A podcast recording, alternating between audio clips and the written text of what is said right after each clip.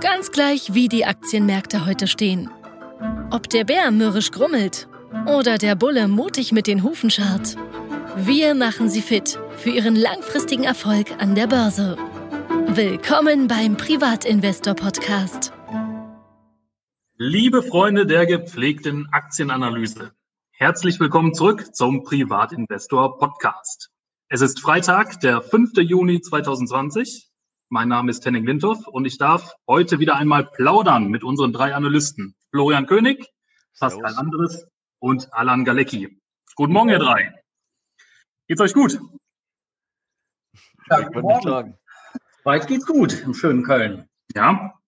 Florian ist noch in Leipzig per Kupferkabel mit uns verbunden und auch Alan. Hallo? Genau, ich äh, schaue mir das aus dem Homeoffice an. Ja, vor allem zu. Ne? Spitz die Ohren, wir brauchen deine. Also, liebe Zuhörer, bevor wir aber richtig in Fahrt kommen, zunächst unser obligatorischer Disclaimer. Alles, was Sie in diesem Podcast jemals hören werden, sind natürlich stets unsere eigenen höchst subjektiven Einschätzungen. Genau deshalb übernehmen wir keinerlei Haftung für Ihre Transaktionen an der Börse. Denken Sie immer daran, Geldanlage ist Chefsache, nämlich Ihre eigene. Okay, Jungs. Covid-19 hat uns noch voll im Griff, glücklicherweise jedoch nur mit Blick auf die Börse. Wir hören und lesen es überall. Digitalisierung wird ordentlich nach vorne gepusht durch Corona und den Lockdown. Videokonferenzen sind auf einmal der neue Standard und auf einmal geht auch alles irgendwie über die Cloud. In diesem Umfeld gewinnen natürlich die großen Player, die wir vorher schon kannten. Aber es gibt auch ein paar Newcomer, die ihr ausgegraben habt und die für uns Anleger und unsere Zuhörer insbesondere durchaus interessant sein könnten in Zukunft. Wix.com ist ein solch aufstrebender Kandidat. Ja, er ist ein Anbieter von Homepage-Baukästen. Ja, und beim Blick ähm, auf die letzten Zahlen hat mich überrascht, dass die Bilanz äh, dieses Unternehmens ja für einen Wachstumstitel doch ziemlich stabil ist. Ich habe gesehen, das Current Ratio liegt bei guten 1,5. Das ist ein recht guter Wert.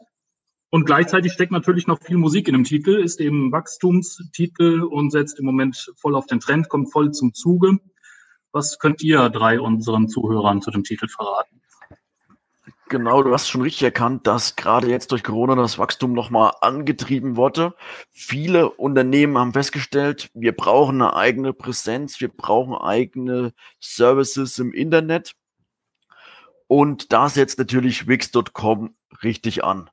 Man kann da eine eigene Homepage kreieren. Man kann aber auch die künstliche Intelligenz nutzen und mehr oder weniger schon eine eigene Homepage anhand der Bedürfnissen erstellen. Das ist also eigentlich ganz spannend und ein Wachstumsmarkt, weil man, also bei Wix.com ist es so, dass man hat sehr viele Programmierer, die die Website immer verbessern. Und durch die Verbesserungen kommen immer mehr Leute, die diese Tools nutzen. Und wenn die einmal drin sind, wenn man einmal eine Website über Wix.com erstellt hat, dann läuft das Abo und dann kommen stabile Erträge. Das ist wie, ähm, wenn man zum Beispiel, kann man sagen, das ist im Prinzip die bezahlte Autobahn fürs Internet. Jeder, der im Internet mit dabei sein möchte, braucht eine vernünftige Website, muss die auch regelmäßig Standards anpassen, braucht regelmäßig erneuerte Funktionen und deswegen muss man da eigentlich immer ähm, was Aktuelles haben und deswegen ist es gut, dass man sich so einen Dienst anvertraut, der halt im Hintergrund viele Entwickler hat, die immer die neuesten Gewohnheiten anpasst, wie zum Beispiel besonders ähm, die Fähigkeit, es auf dem iPad zu machen, auf dem Handy zu machen, dass es immer wieder schön und glänzend aussieht. Und da, das kam halt durch Corona noch mal mehr in den Schwerpunkt und Wix.com hat da wirklich gute Zahlen präsentieren können und der Aktienkurs hat es gewaltig auch nach oben geschoben. Du hast ja angesprochen, Wix.com hilft den Unternehmen, da die Infrastruktur zu bauen und eben auch nicht nur einmal aufzusetzen, sondern eben dafür zu sorgen, dass das Ganze auch performant äh, und zukunftsweisend läuft, auch in Zukunft. Zum einen immer wieder neue Features, die die Programmierer von Wix.com dort entwickeln und anbieten. Aber es glaub, ich glaube, es gibt da auch eine kleine Abteilung, die direkt die Kunden berät und da auch im 1 zu 1 Kontakt steht. Ist das richtig? Also insbesondere Videoberatung ist wirklich wichtig, wenn man da kleine kleine Defekts hat und irgendwie nicht weiß, wie man vorankommt, dass man schnell nicht nur Support über den Chat hat, sondern auch per Video dann die Leute beraten kann. Das ist insgesamt wichtig ähm, und sorgt auch dafür, dass man eine engere Kundenbindung hat dann. Hm. Ähm, tendenziell sieht man das halt auch an den Zahlen. Also gerade die registrierten User, die steigen enorm deutlich über 15 Prozent und auch die Leute, die dann ein Abo, die zum Premium-Nutzer werden, die steigt, äh, die steigen auch enorm. Und so hat man zum einen halt ähm, die Möglichkeit durch die stärkere Nutzerbasis auch mehr über die Kundenbedürfnisse zu erfahren. Und diese Kundenbedürfnisse kann man dann nutzen, um zugeschnittene Features zu entwickeln. Hm. Das bedeutet, Wix.com hat da schon ein ganz, gute, ganz gut laufendes Abo-Modell für die Premium-Nutzer. Ich glaube, so ein paar Features, die sind kostenlos verfügbar. Also das grundlegende Aufsetzen der Website, aber ganz, ganz viele Features sind eben nur für zahlende Kunden äh, verfügbar. Genau, das ist ganz geschickt gemacht. Der Einstieg ist für den Interessenten sehr leicht gemacht, der Ausstieg umso schwerer. Ähm, man hat ja über das sogenannte Freemium, also nicht, Pre nicht Premium, sondern äh, Free wie frei äh, Modell, die Möglichkeit, quasi erstmal kostenlos sich da ein bisschen auszutoben und ähm, mit den Baukästen die Seite zu gestalten. Und wenn man das Ganze dann aber scharf stellen und ähm, quasi ähm, ja, für die Öffentlichkeit zugänglich machen will, dann äh, muss man quasi das kostenpflichtige Abo-Modell abschließen und äh, sobald man da halt die Arbeit reingesteckt hat und äh, drin ist, dann wird man ja jetzt nicht wegen ein paar Cent oder Euro zu einem anderen Anbieter wechseln, sondern dann ist man da quasi in dem Abo gefangen. Wix.com kann sich auch technisch einfach ein Stück weit absetzen. Äh, es gibt ähm, eine sogenannte KI oder sie wird als KI bezeichnet. Im Endeffekt ist es ein Algorithmus, der dahinter steht und der im Endeffekt nach wenigen Angaben, die ein Kunde macht, eine Homepage direkt schon für den Kunden erstellt. Das heißt, ein Design ist schon sofort vorgegeben. Es gibt äh, verschiedene Seiten, die schon vorgegeben sind. Ähm, es ist, steht die Möglichkeit, einen Shop mit einzubauen. Und das ist einfach für Kunden, die jetzt nicht so digital affin sind und sich damit auch ein bisschen schwerer tun, einfach ein sehr, sehr leichter Einstieg. Und das sehe ich bei Konkurrenten nicht so. Also diese Konkurrenten, die haben nicht diesen gut funktionierenden Algorithmus. Genau. Das ist wirklich so anhand, also ich habe es selbst auch mal getestet, wirklich mhm. anhand von ganz wenigen Angaben. Man sagt nur, wie das Unternehmen heißt, man gibt an, in welcher Sparte man etwa tätig ist und dann kriegt man wirklich schon ein gutes Design herausgegeben und kann das Design aber auch nochmal nach den Wünschen anpassen, vom, also vom Komplettdesign her, mhm. ähm, also hinsichtlich Farben und Bildern und der Gestaltung und hat dann aber noch die Möglichkeit, das dann individuell noch weiter auszugestalten. Also es ist gerade für Nutzer, die nicht sich vielleicht nicht so sehr damit auseinandersetzen wollen, sehr angenehm. Also das ist dieses grundlegende Angebot und das stelle ich mir eben auch vor, da sind wahrscheinlich Websites aus Retorte mehr oder weniger. Also man gibt an, ja, ich bin jetzt in der Modebranche oder ich habe so einen kleinen äh, Hemdenladen, äh, klar, dann weiß, äh, weiß die KI, äh, KI, ja, Hemdenläden oder die Shops von Hemdenverkäufern, die sehen so und so aus, dann eben auch einer nachgebaut. Und äh, da kann ich mir auch vorstellen, dass dieses Abo-Modell ganz gut funktioniert. Irgendwann sehen dann die Nutzer, ja, oh, irgendwie meine Seite, die sieht aus wie die Konkurrenz. Ich will mich abheben und brauche da eben mehr Features, neue Features, vielleicht auch die direkte Beratung mit den Entwicklern von Wix.com. Und ich kann mir vorstellen, dass halt dieses Abo-Modell dann eben auch besonders fruchtet. Also der Marktführer ist ja WordPress in dem Sinne noch, aber ein großer Unterschied ist ja der, dass äh, bei WordPress ist ja eher so für die Tüftler, die sich äh, quasi mit unbeschränkten oder fast unbeschränkten Möglichkeiten auseinandersetzen wollen, während es bei äh, Wix.com ja tatsächlich darum geht, ähm, an die Hand genommen zu werden, mehr oder weniger, beziehungsweise nicht zu viel ähm, Verwirrung äh, zu stiften, sondern dass man mit möglichst wenig Handgriffen schnell zum, äh, zu seiner eigenen Seite kommt. Ja, denke ich auch. WordPress ist da schon noch mehr so für die Selbermacher, genau. die auch so ein bisschen noch nicht ganz alles selber programmieren wollen, selbst alles in HTML und CSS schreiben wollen, sondern also eine grafische Oberfläche da einfach brauchen zur Gestaltung, aber Wiki.com ist ja wie Pascal das auch man gibt ein paar Sachen an, ein paar grundlegende Infos und dann bekommt man ja schon mehr oder weniger die Website fertig dahingestellt. Das ist ja schon. Die Möglichkeit, frei zu programmieren, bietet Wix.com aber auch. Also es ist, es richtet sich im Endeffekt an, eigentlich an alle Usergruppen, ob jetzt wirklich ähm, sehr belesen in dem Thema oder eben nicht. Aber es ist der Unterschied zu WordPress, dass WordPress ja generell sich, wie Adam schon sagte, an den Nutzer richtet, der schon ein bisschen Ahnung hat, der sich da einarbeiten möchte und auch ein gewisses, ja, irgendwie Talent und Gespür dafür irgendwie hat. Und das ist äh, bei Wix.com nicht vorausgesetzt, aber es richtet sich eben auch an erfahrenere Programmierer, auch wirklich bis zu dem Punkt, dass eigene Teile wirklich selbst programmiert werden können. Ein anderer interessanter Kandidat aus diesem Bereich der Digitalisierung ist natürlich auch JD.com. Über den Kandidaten, über den Titel haben wir ja auch schon mehrfach hier zusammen gesprochen im Podcast. Ich habe mir mal die letzten Zahlen kurz angeschaut, also die letzten Quartalszahlen, die waren ja schon ganz beeindruckend. Der Umsatz, der wuchs ordentlich auf 20,6 Milliarden US-Dollar. Ähm, aber man muss natürlich auch sehen, JD.com hat jetzt nicht so den allergrößten Marktanteil auf dem chinesischen Markt. Da ist Alibaba doch noch weiter vorne. Ich glaube, JD.com kommt so auf 20 Prozent, Alibaba auf 50 Prozent. Ja, warum ist aus eurer Sicht JD.com trotzdem so ein gutes Investment? Im Vergleich zu Alibaba hat halt JD.com eine gute eigene Infrastruktur, die jetzt auch ganz gut gewirkt hat während der Corona-Phase. Das heißt, die sind weiter im Ausbau mit dem Logistiksendern und hat halt jetzt einen Punkt noch hinsichtlich der Imagebildung. Denn sie haben jetzt mehr oder weniger nicht nur die eigene Logistik, sondern auch die große Online-Apotheke. Und hier konnten sie auch während der Corona-Phase schnell die Patienten versorgen direkt in China und haben auch intensiv mit den Behörden zusammengearbeitet. Das gab einen Image-Boost und so hat man auch die täglichen Nutzer nochmal nach oben schrauben können. Die sind nämlich 46 Prozent gestiegen im ersten Quartal.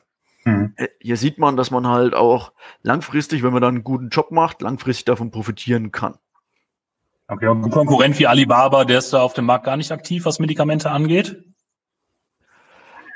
Das weiß ich nicht ganz genau, ob die da nicht auch aktiv sind, aber die ähm, haben halt eine andere Strategie. Die besuchen sich eher so die weniger kapitalintensiven Geschäfte.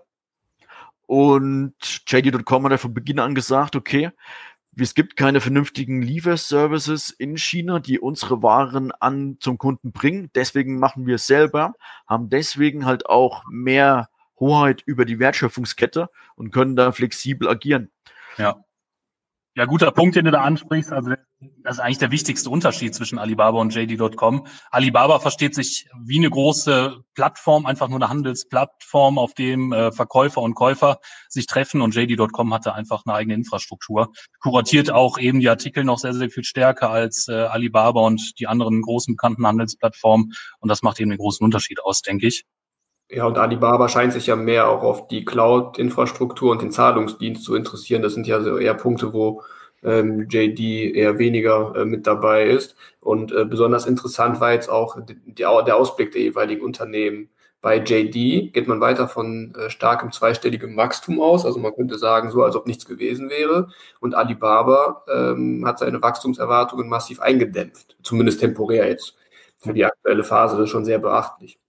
Hier, Pascal, lag das Thema Ölpreis noch am Herzen. Ähm, aber auch, ja, können wir vielleicht ein bisschen weiter ausholen. Titel Wirecard, Titel Softbank, das sind ja alles so Themen, die im Moment in Finanznachrichten hoch und runter gespielt werden. Ähm, aber da spielt auch der Ölpreis äh, noch mit rein. Saudi-Arabien, saudi-arabische Investoren sind ganz groß drin bei Softbank, im Vision Fund. Einer der Manager von Vision Fund, äh, habe ich gelesen, sollte jetzt bei Wirecard in den Aufsichtsrat einberufen werden. Vielleicht auch noch eine Sache, über die wir sprechen könnten. Aber der Ölpreis, nicht nur im Zuge von Corona, der fiel jetzt in den letzten Wochen doch sehr deutlich, teilweise unter Null. Ja, das hat natürlich auch konjunkturelle Auswirkungen, gesellschaftspolitische Auswirkungen in Saudi-Arabien und im Rest der Welt. Pascal, deine Runde. Gerne, Henning. Normalerweise, liebe Investoren, halten wir uns ja mit Ausblicken auf makroökonomischer Ebene eher zurück, da wir uns wirklich auf die Unternehmen selbst fixieren und eigentlich die grobe makroökonomische Entwicklung eher außen vor lassen. Deshalb soll das hier auch eher nur ein kleiner Exkurs sein. Und zwar ein kleiner Blick darauf, wie es in der, der im anderen Teil der Welt einfach gerade aussieht.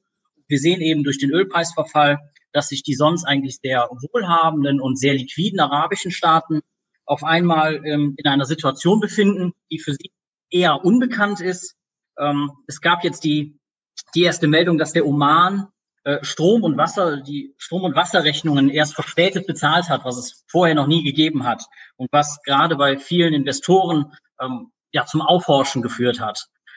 Wir sehen, dass Saudi-Arabien, äh, der Ausblick von Moody's wurde auf negativ gesetzt, sind Steuererhöhungen der Mehrwertsteuer geplant von 5 auf 15 Prozent.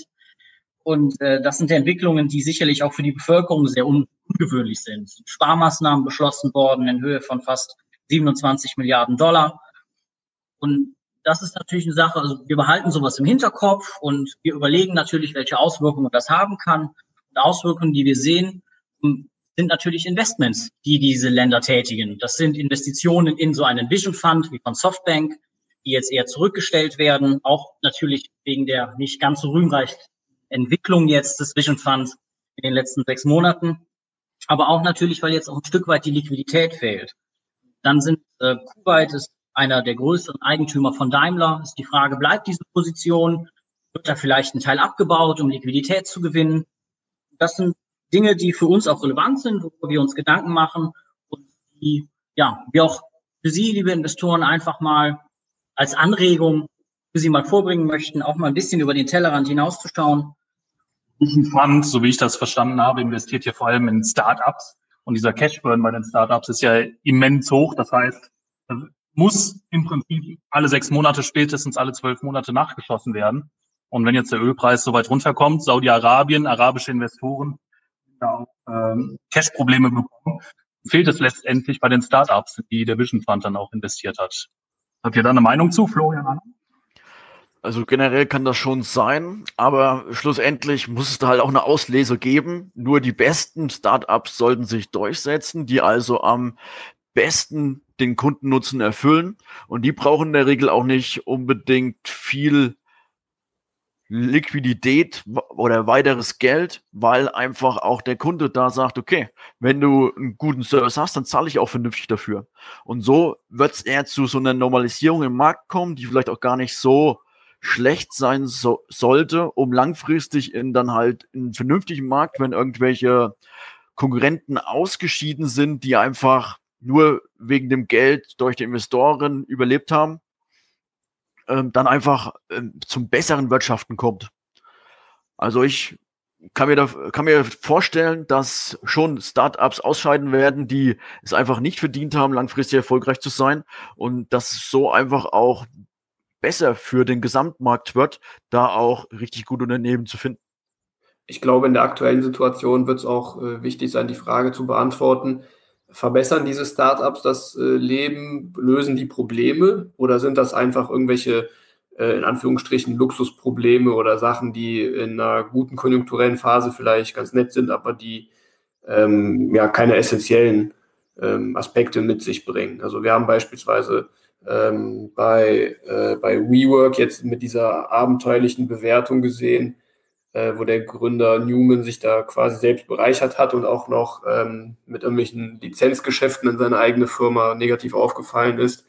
Ähm, solche Nummern werden natürlich äh, es eher schwer haben. Aber klar, wenn jetzt irgendein Unternehmen rauskommt, was im medizinischen Bereich vielleicht ähm, einen großen Fortschritt liefern kann, äh, warum soll das dann nicht weiter gefördert werden? Ich höre daraus, langfristig setzen sich die Unternehmen durch, die wirkliche, echte Probleme im Leben der Kunden finden und dann eben auch lösen können und dabei langfristig profitabel arbeiten. Habt ihr noch was auf dem Herzen? Gibt es Titel, Unternehmen, über die wir noch sprechen sollten heute? Zu einer Sache will ich noch was ergänzen. Ja. Du hast ja ähm, den Vergleich angeregt, JD.com und Alibaba. Ja. JD.com hat mittlerweile mehr Umsatz als Alibaba. Das ist auch noch ein Punkt, was eindeutig für JD.com spricht. Und darüber hinaus habe ich jetzt mal schnell geschaut bei Google Trends. Google Trends ist ein ganz gutes Tool, was man eigentlich nutzen kann, um so Internetseiten zu analysieren. Wie sind sie gefragt? Wie, wie entwickelt sich die Nachfrage? Ähm, und da muss man sagen, Google-Zahlen sagen da mehr oder weniger, dass JD.com fast die doppelte Nachfrage hat wie Alibaba, was ich ganz spannend finde, obwohl man diese Zahlen natürlich unter Vorbehalt genießen muss, weil der Blick von Google nach China ist ja meistens auch begrenzt, mhm. aber sie geben eine kleine Orientierung und ist, insgesamt spannend, das einfach mal zu verfolgen, wer sich da durchsetzt. Zu JD.com muss man auch sagen, die haben ja auch große Angeraktionäre mit Alphabet und Walmart, darüber hinaus noch Tencent und Baidu.